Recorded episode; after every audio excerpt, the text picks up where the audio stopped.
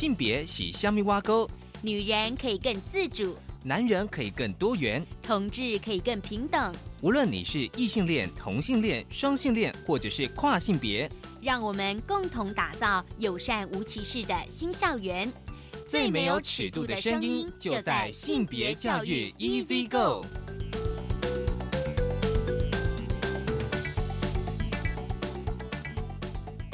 Hello，大家午安，欢迎收听教育电台性别平等 Easy Go，我是文龙。不晓这礼拜大家过得如何呢？其实，嗯，我觉得三月哦，真的还蛮多关于性平教育的新闻。除了就是我们之前有非常关注的同性婚姻的公投以及同志教育的公投，当然就是我觉得最近有一连串的性骚扰跟性侵案的事件。所以今天的性别大八卦，想跟他来分享，就是其实我相信大家这一阵子应该已经在很多的脸。书网络媒体看到了这个新闻，就是高雄市有一位，就说自称是呃体操选手，他其实在国小的时候受到了体操教练长期的性侵的案件，所以，待会我们想要来分享，就高雄市政府教育局以及教育部的回应。今天的性别慢慢聊，跟大家来聊性别平等教育季刊第八十一期。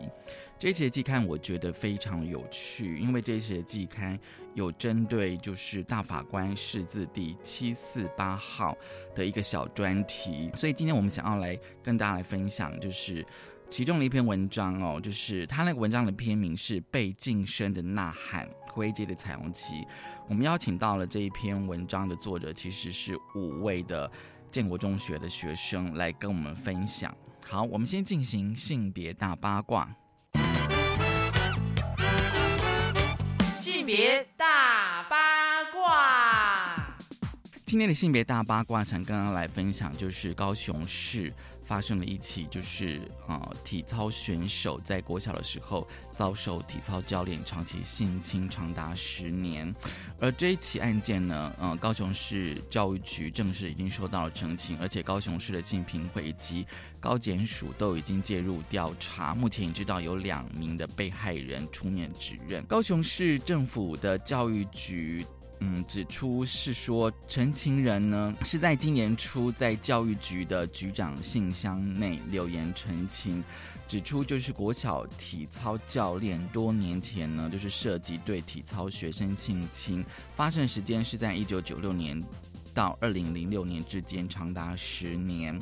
所以呢，教育局呢随即提供陈情人法律、心理、咨商的支援哦，并且呢鼓励配合司法调查。所以大家一定觉得很奇怪，就是说为什么还是会发生？我们的那个性平法里面，性骚跟性侵都已经就说相关的法律都已经这么完备了哦。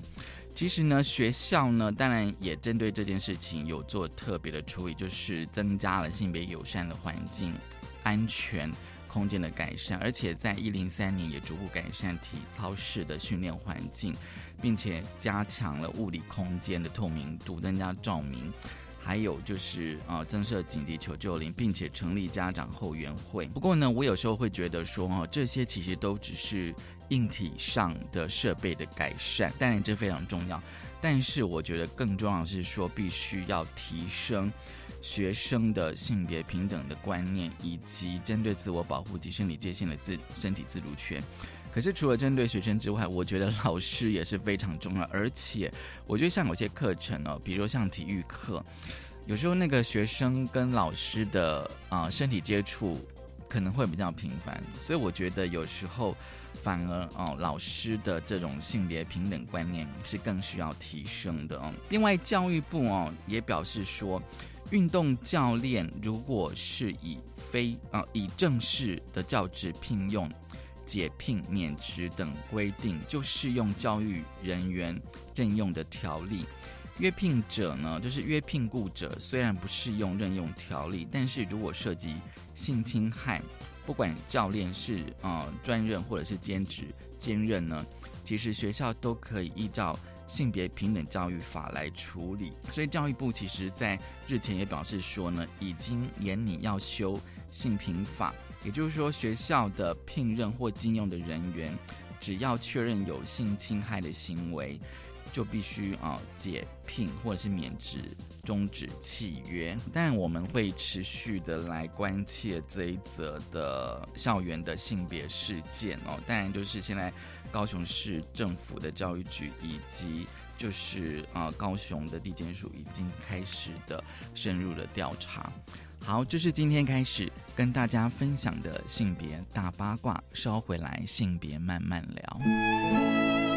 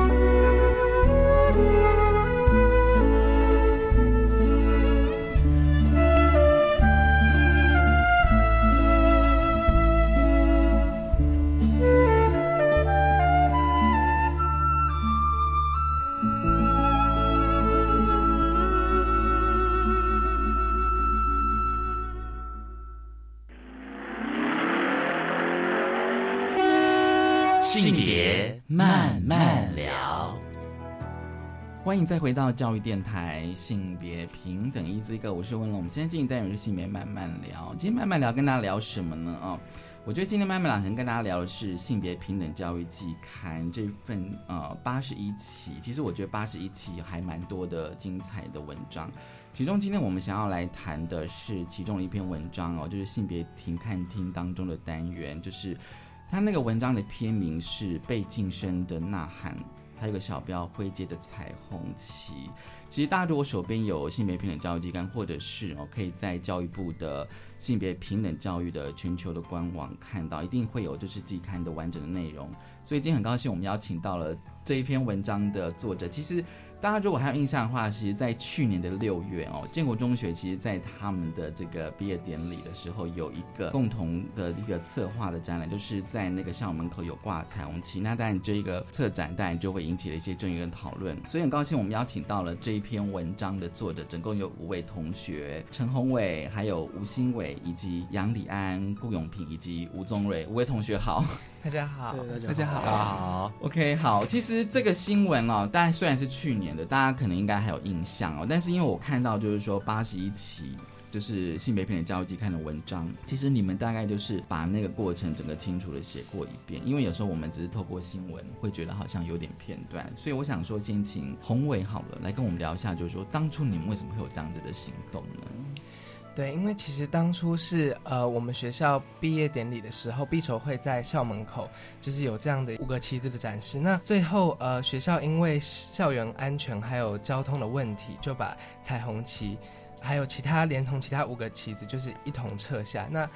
一开始在黑特建中上面，其实有引起不小的交通安全不是真正的原因，所以我跟同学在看到那那篇黑特建中质疑的文之后，就觉得说，我们是不是要实际行动来表达说，我们学校同学很支持挂彩虹旗这个行动，所以我们就隔天早上六点就跑去学校，在蒋公的铜像上面挂上彩虹旗，然后接下来主任就直接把它撤掉，就是因为他觉得蒋公上面不当天都撤掉吗？我们其实是六点四十挂，然后七点二十就被撤掉，还不到一个钟头就被撤掉了，这样。对，当然，可是学校这样做其实不意外，所以我们后来就是拿回彩虹旗之后，我们又在我们班上外面学校的女儿墙上面挂了彩虹旗。中午之后，我们老师因为刚好导师就有课，所以他就来班上说，学务主任有打电话给他，希望我们可以把学校外面的彩虹旗撤，就是那个外墙后外面的彩虹旗撤掉。原因是因为校园整洁的因素，所以他觉得外墙不应该有其他出现其他东西。但其实，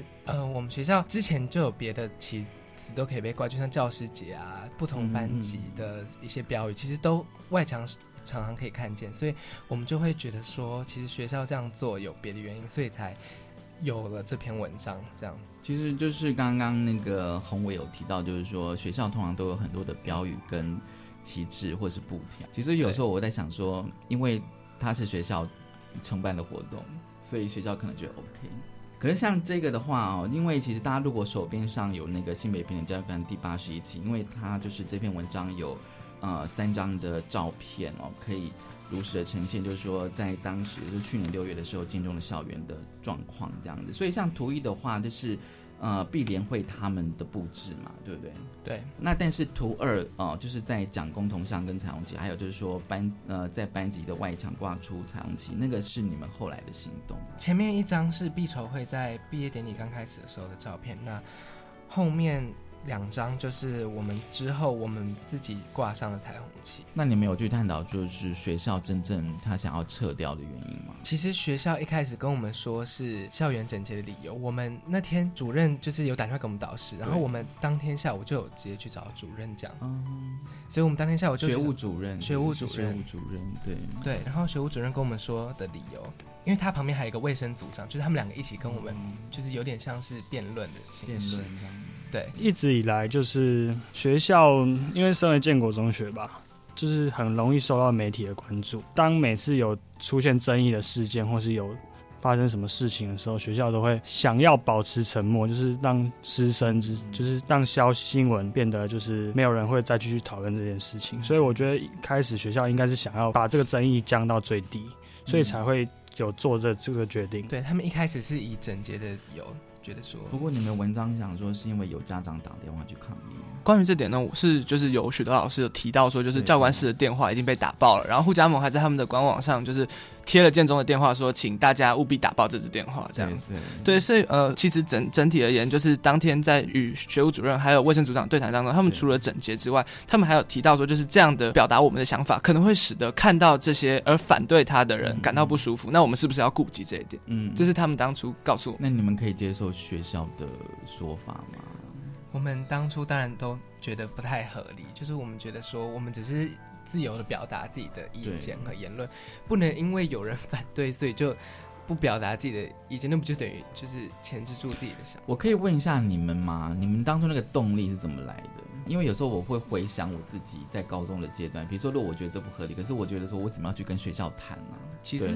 我觉得就只是看到一件不合理的事情，然后觉得如果再没有人管下去的话，就这件事情就会继续助长他的反反对这个的力量嘛。一定要有一些支持的声音出来，这样子那些原本支持但是不敢说话的人才会慢慢的出来，就是帮助我们这个活动。这样，嗯，因为其实那阵子同婚吵得很热烈，嗯，因为刚好是大法官是是现结束，然后那时候整个反对的舆论声量非常非常在学校也是吗？学校里面是还好，因为同学平常不会讨论这可是问题是，可是问题是我有注意到，现在有些闹什么只考学测，好像也会考这种。比较跟实事的题目会考，可是大家比较偏向是用教科书上面写的思去思考这个题目，可是主要生活中比较不会讨论社会议题。那我们当初会有就是想要去讲座上面挂，纯粹是因为因为我本身自己以前有做一个专题，就是有关这方面，然后我有研究，觉得我觉得学校里面是需要有一些声音，因为如果完全没有声音，然后依照校方对外界的说法，就是我们学校。对于同婚这件事情是保持非常中立的状态。嗯嗯，对，我觉得我们会选择在讲公同向上面，其实也是有它的意义在。就是学校一直以来都是以政治中立或者是宗教中立这种这种理由在阻止我们做这些学生行动之类的。但是其实光是铜像还出现在校园这里面，就代表说，学校其实并不是一直都是这样坚定的立场，因为像是国旗挂在学校围墙外面，从来不会有人就是去阻止它存在，甚至是可能会有五星旗的存在之类的。但是我们会选择在铜像上面，可能是有它的讽刺意味在，就是代表说学校，你看多快就把这个铜像上面彩虹旗撤下，一手会做其他的装饰，可能就不会有其他事情这样子。主要我们当初挂在。铜像啊，或者挂在外墙这么明显的地方，就是希望学校的学生能够一起来看这件事情。因为我在这之前可能会关注的学生就是比较少数。那如果说能把它弄到大家都有关注到这件事情，也许会有更大的声量，让学校。而且我知道，就是建中经常会把就是校门口那个圆环的蒋公铜像，会有一些所谓的 装置艺术。对不对？那些比较每年都会有一些，对吧？比较像是毕业典礼，就老师会说那是学长的传统，对吧？只是就是如果是传统的话，理论上应该做做装饰的话，不应该这么快的就被撤掉。但是我们挂彩虹旗有点涉及到感化，学校又很怕惹是生非，就这件事情就就马上就被压下来。你们有去问学校为什么他会觉得同志议题或者同婚议题是敏感的话题吗？嗯，其实我们在后来与校长约了一次访谈。对对，那校长有提到说，这样的一个议题，其实他认为宪法法庭或者是大大法官会议已经做出这样的视视线文，就算是如此，还是没有办法凝聚社会的共识。所以在社会还有分裂的时候，我们应该要避免去讨论这样的问题。对，这样会造成对立，或者是他认为学校是一个很和谐、很安定学习的环境，所以。应该要有保持一个就是呃尽可能少争议这样子的情况，但是我们以我们的看来，我们就觉得说这是公民教育的一环，而且性别议题本来就是实际存在于我们生活之中的议题，所以它不是只是教科书里面的教条，或者是告诉我们说异性恋霸权会造成同性恋受到排挤之类的。我可以补充一下，就是我们会觉得，就是当校方就是面临争议的时候，其实有两种做法嘛，一种就是完全不要讲，这样子他可以。把所有的话题跟话语全部都降到最低，然后另外一种方式就是，假设学校一定会受到政治的力量或者是外界的力量在干扰，那它有一种方式是，它可以保持开放的校园，就好像这个空间如果大家都可以利用的话，那我们让所有的人在里面进行讨论，这样甚至可以让真理越辩越明。这样，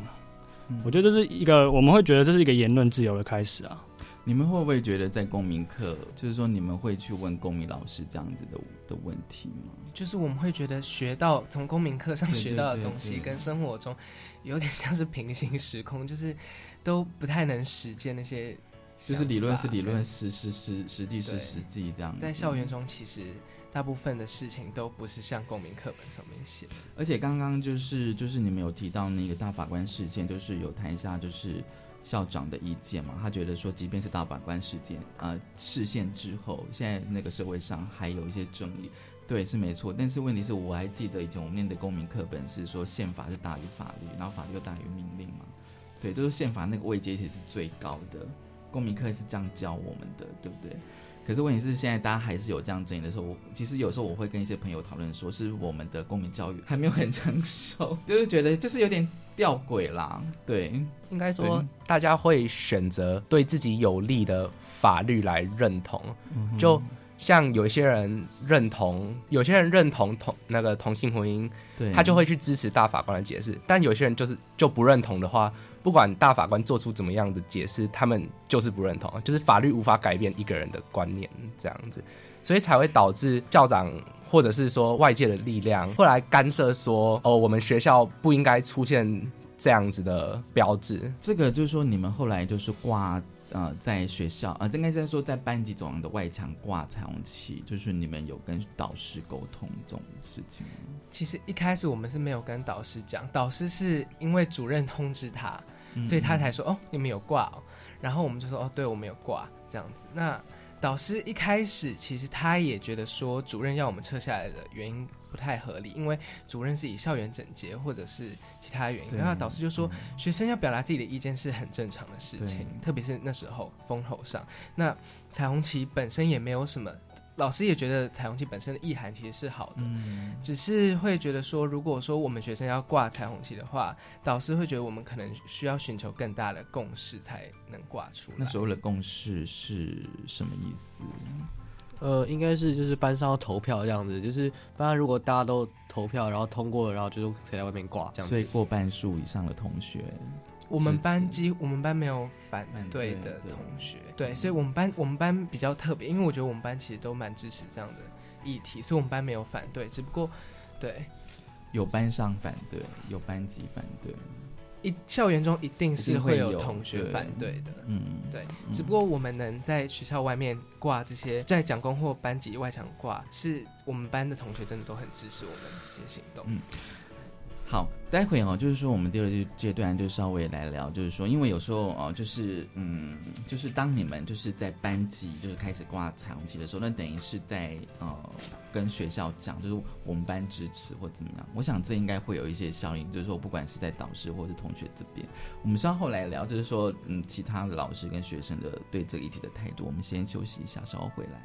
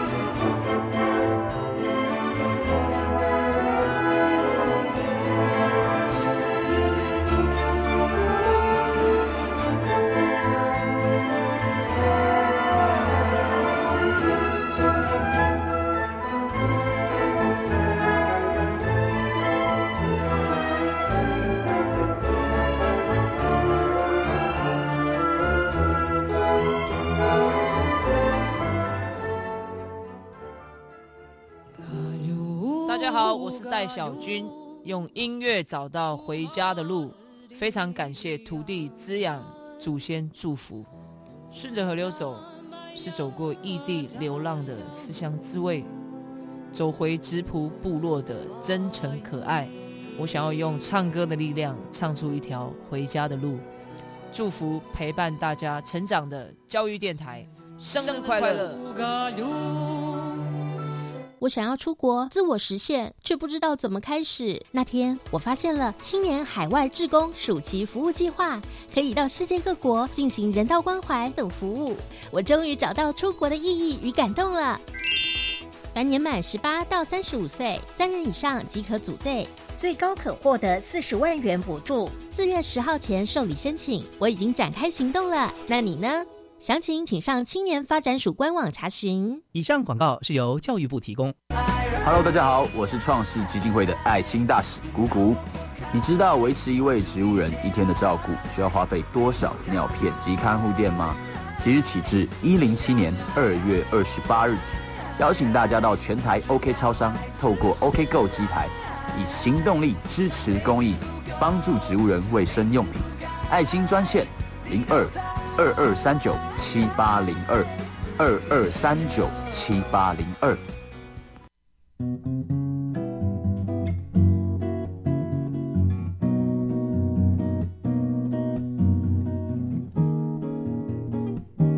我是苏密苏米恩，你现在收听的是教育电台。哦，朋友们，就爱教育电台。耶。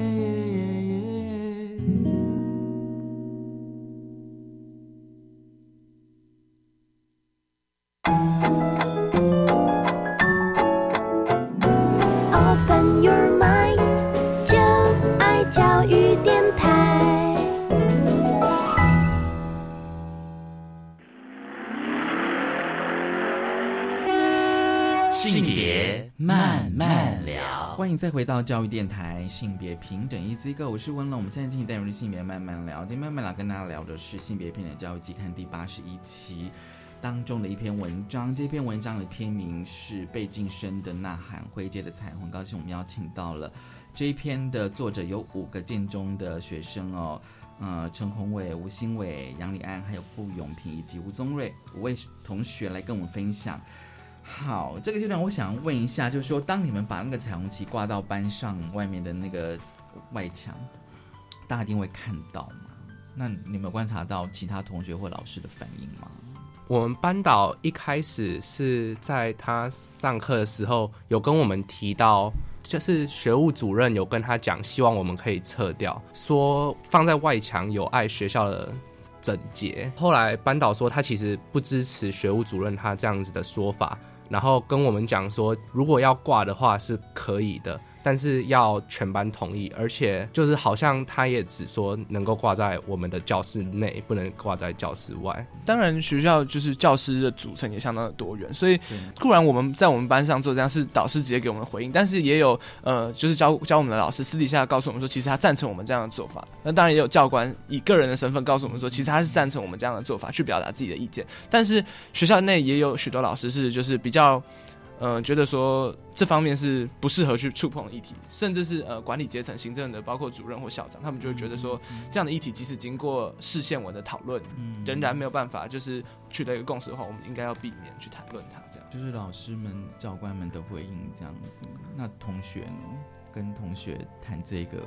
话题吗？因为我们讲功挂上去，教室挂上去，被那个主任请求撤掉之后，我有在网络上发一篇文，然后那篇文其实有蛮多我们学校的同学有分享，也是这篇文章的。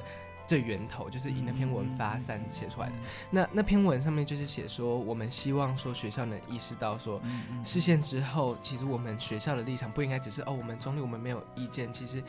反同挺同，我们都啊，我们不知道啦。不是希望学校不是以这样的态度在处理这件事情，因为已经有视线文。那有非常多的同学其实都有分享这篇文章，所以之后也有人来密我说，就是在网络上私讯我说，他其实很支持我们文章，所以我们之后去。隔天再去学校，就可以看见其实学校里有非常多挂上彩虹旗的教室外墙，就是像那个文章那篇那个图片里面第三个图片，就是其实那那是那一栋上面同时有三面彩虹旗挂在那边，但是其实在其他栋也都有。一两个班挂上彩虹旗，所以我算过，就是最多好像同时有七八个班级，外面都是有大面彩虹旗，所以其实同学支持的声量也是很。大家可能想要用一种行动的方式来表达我的态度跟跟立场这样子。对，我不知道你们自己观察，就是你们现实生活中的同学，我至少我的朋友其实都是很支持，像高中生其实支持同性婚姻跟支持同志教育的人是。我觉得在各个年龄层里面比起来，在我的个人经验里是比别人年龄层多很多。年轻人比较会支持，但其实还是有因为一些呃，可能是因为宗教或者家庭背景的人反对。那这种时候，其实校园里偶尔会有辩论，但大部分的人其实平常也不会想要去讨论这件事情。那如果有讨论的话，其实。也都很难有交集。其实，如果我们发生讨论的话，也很像社会上现在两造在讨论的。因为有时候那个怎么讲，就是有时候班上同学如果那个，因为有时候这个议题哦，其实这一两年来，它算是一个非常的讨论度非常高的哦。那有时候班上的同学的那个呃光谱如果差异太大，有时候我觉得说那个平常相处起来会不会，就是说当我知道你的立场的时候。那个相处起来，我不知道哎，就是说会不会有一点点的，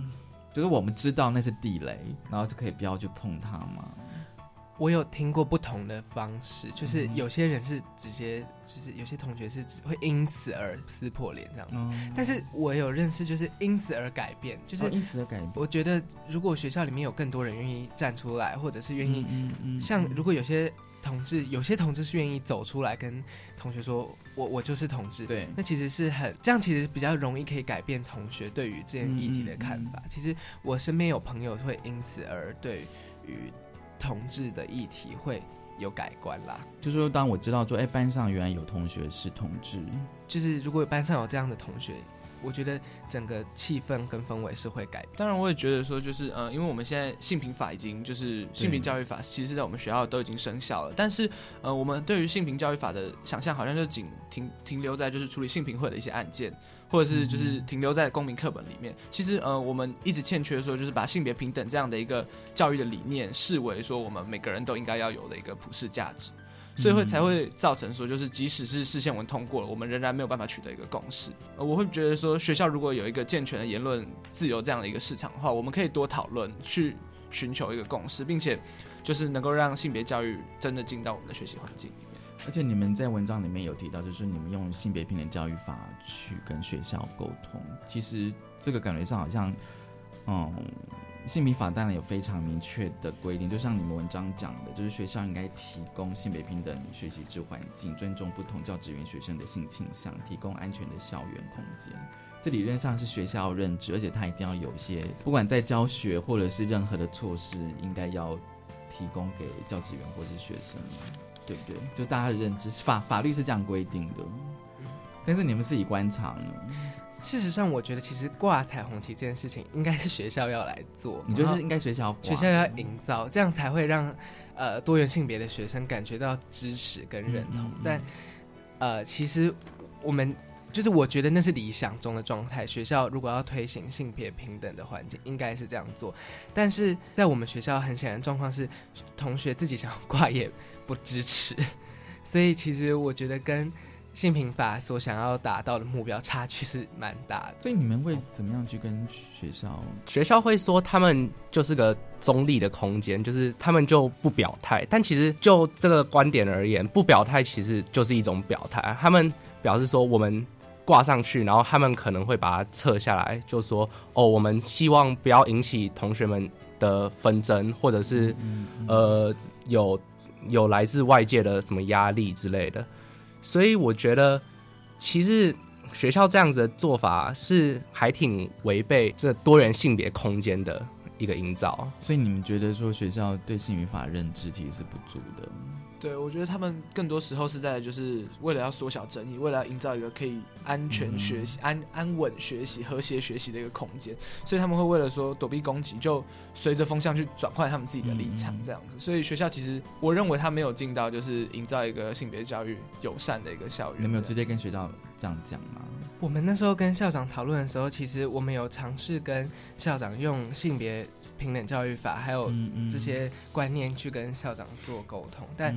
呃，其实我们后来有发现，其实学校跟我们的认知差别蛮大的，差异很大。学校认知是什么？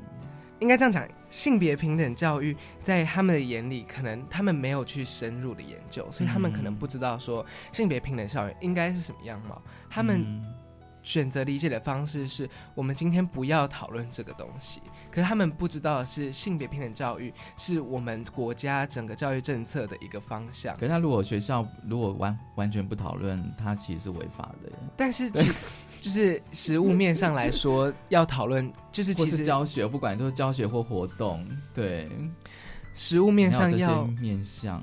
嗯，应该是要有，但是其实实物面上，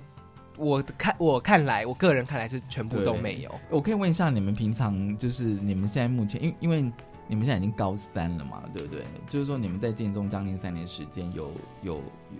呃老师应该都会有一些性平的课程吧？其实要要就是专业就是什么性性性平的专题的话，其实其实应该是没有，就是就是就知道没有一个专专门的性别课程啦。嗯，应该这样说。可是课本上多少还是会提到一些这样子。对，可老师应该也是会讲、会教、会讲一下。因为我们我觉得我们自己的公民老师跟可能跟其他的公民老师比较比较不一样，他可能会特别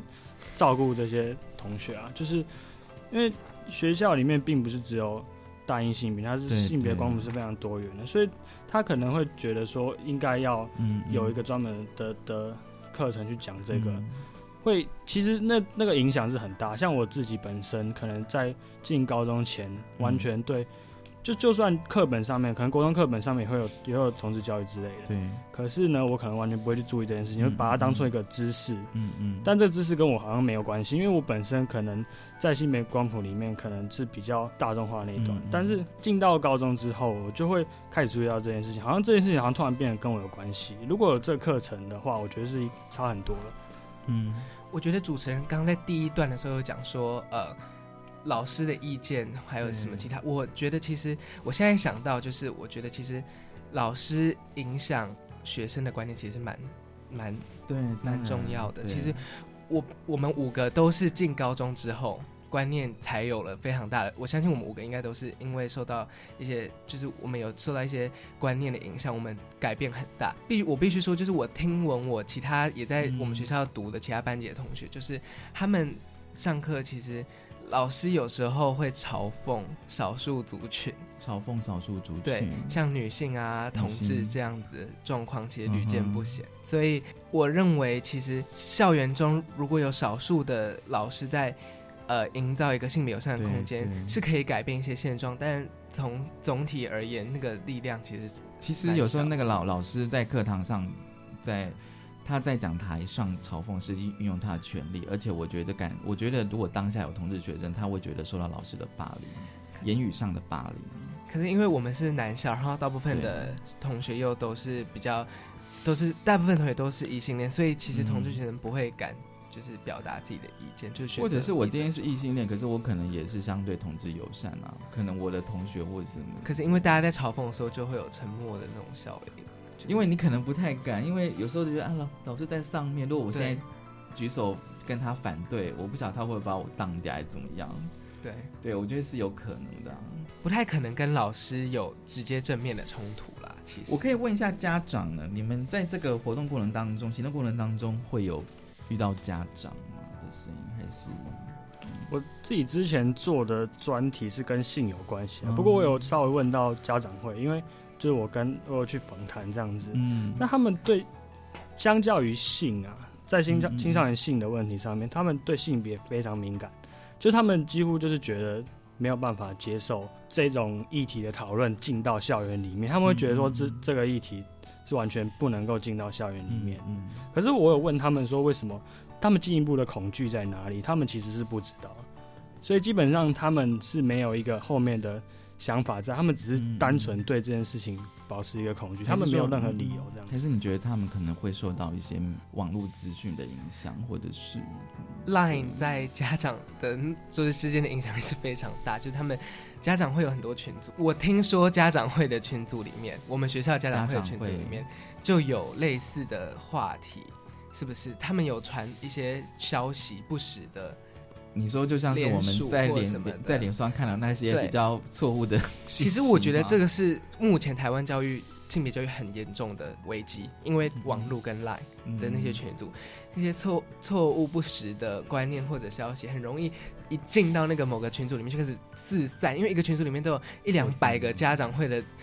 家长啊，然后都是很关心学生权益，其实他们也他们是关心学生自己小孩的权益的家长，然后他们看到可能会觉得说，怎么会发生这种事情？怎么会有这种好可怕的要求教育？总是要求证吧？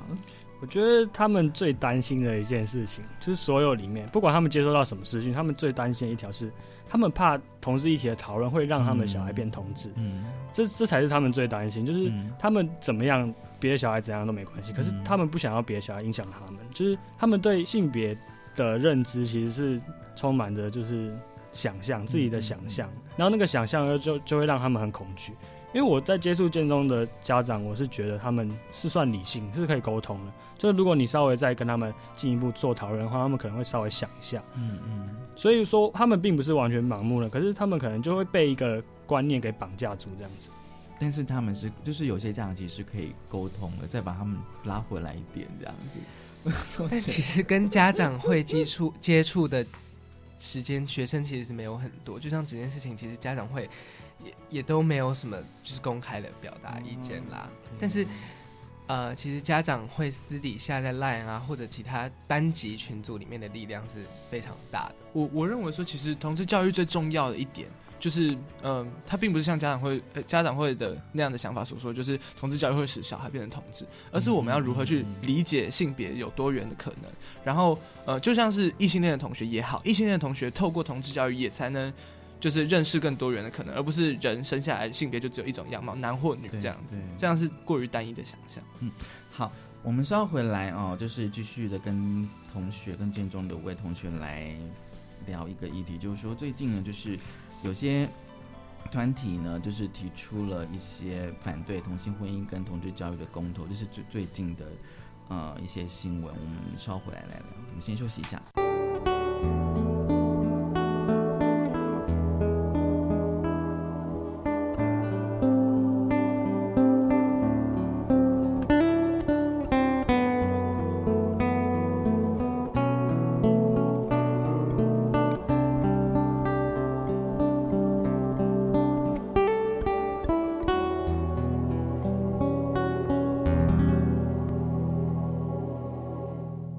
电台性别平等 Easy Go，好，最后哦，最后我们想说哦，也就是延伸到就是最近的一些议题，就是反对同性婚姻以及反对在国民教育阶段的实施的公投的提案。其实当然在我们的节目里面也稍微跟大家来聊这个呃最近的一些关于性别教育的一些实事哦，就是反对同志教育的公投。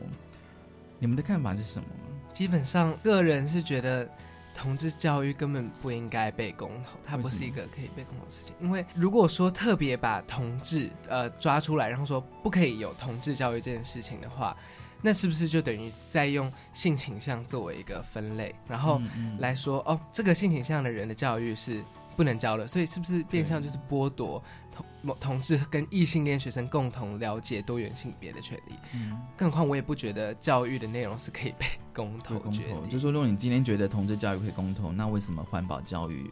它需不需要公投？对，所以如果按照呃要提提案的团体的逻辑，是不是各种学科、各种专业都应该被公投？要不要教，是不是都应该被公投决定？我觉得这其实是不太，这是不合理，我也觉得不应该可以成案。而且其实你。你自己要学，你自己要真正去接受到这种多元性别的教育之后，你才会真的深入去理解，说这样子的议题确实是存在，这样子的议题确实是与我相关的。而且，如果我们一直都不谈的话，那就只是助长那些呃互加盟啊，或者是说那些反对同同志这样子的人的声音而已。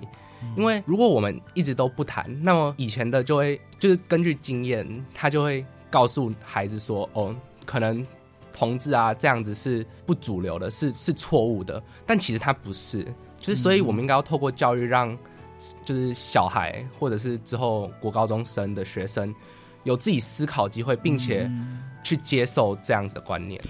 而且啊，如果说顺着这些呃反对。同志教育的家长团体的想法哦，就是说在十八岁以下你都不能够实施同志教育的话，表示你们这些行动全部都不能做，你们不能挂彩虹旗哎。我我其实刚刚有想到一个想法，就是我觉得其实这个提案正中目前很多教育现场的老师啊，或者是学行政官方下怀，就是他们会就说啊，学不要教同志教育真好，就是不会避免争议，这样其实。对于很多，我相信很多人来说，其实是 刚好符合他们的想法的，所以我觉得这样子其实对于推行学校目前的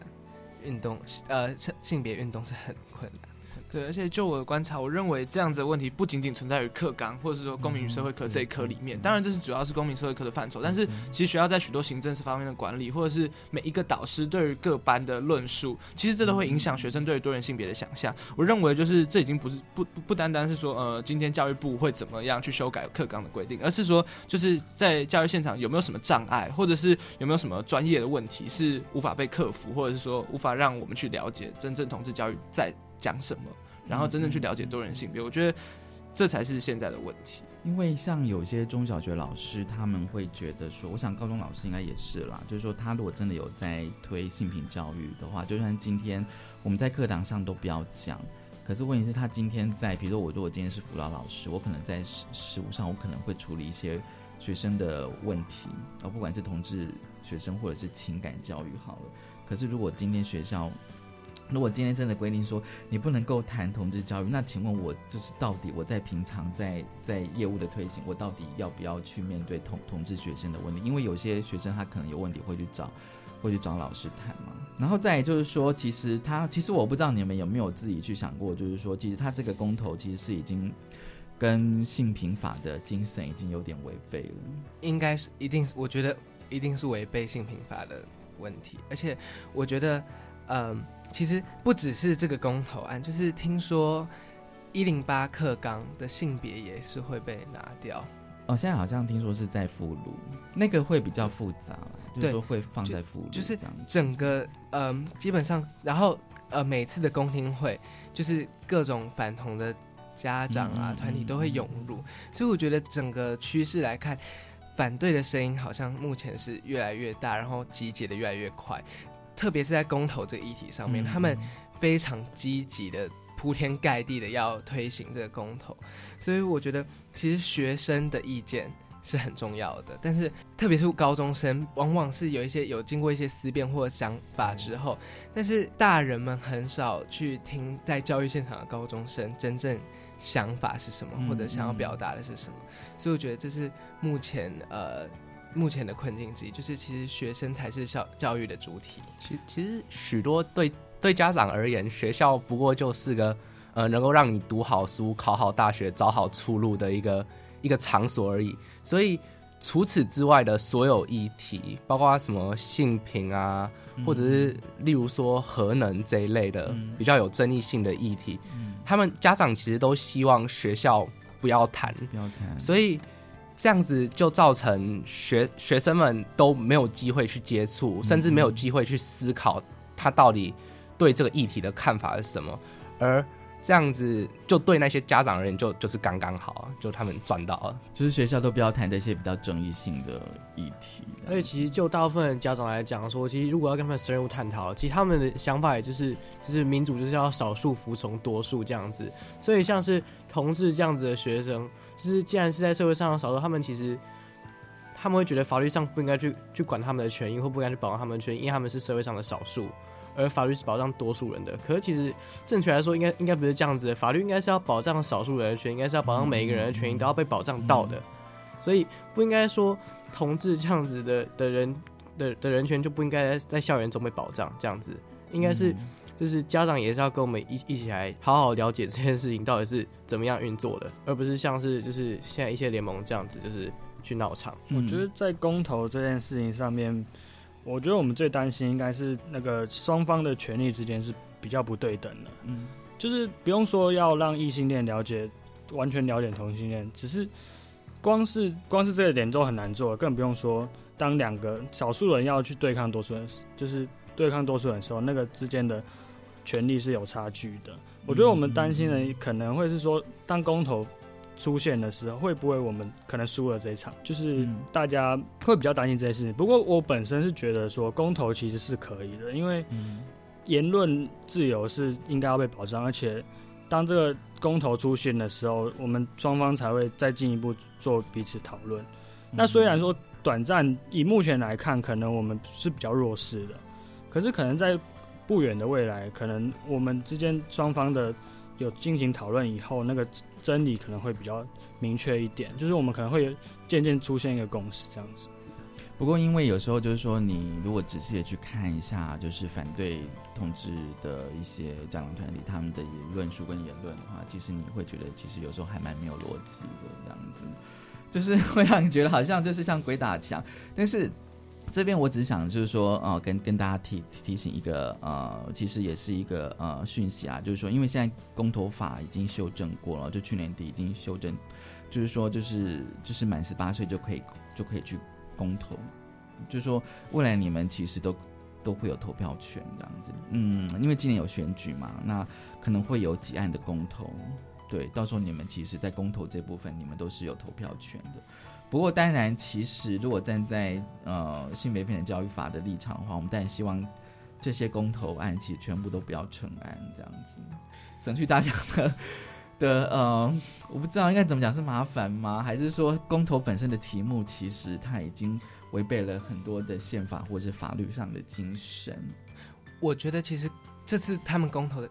提案是非常没有法理上的依据，所以年轻人需要好好的去想一下。然后，如果大家有投票权，就应该站出来投票。而如果如果到时候真的不知道为什么成案的话，当然是个人是非常反对成案，因为他完全没有法理上的依据。他这次提案的内容也都非常的怪异。但是，我认为如果到时候真的不小心成案的话，年轻人或者是支持同志教育的人，一定要站出来反对这次他们的提案。对。好，今天非常呃谢谢啊，非常高兴，就是五位金中的同学来跟我们分享性别平等教育季刊第八十一期他们的文章被晋升的呐喊会接的彩虹旗。对，希望因为你们今年就会进到大学了嘛，对不对？对，希望能够持续你们的初衷哦，就是说持续关注性平的教育的议题。谢谢你们，谢谢谢谢大家收听今天的性别平等一次 Go，拜拜。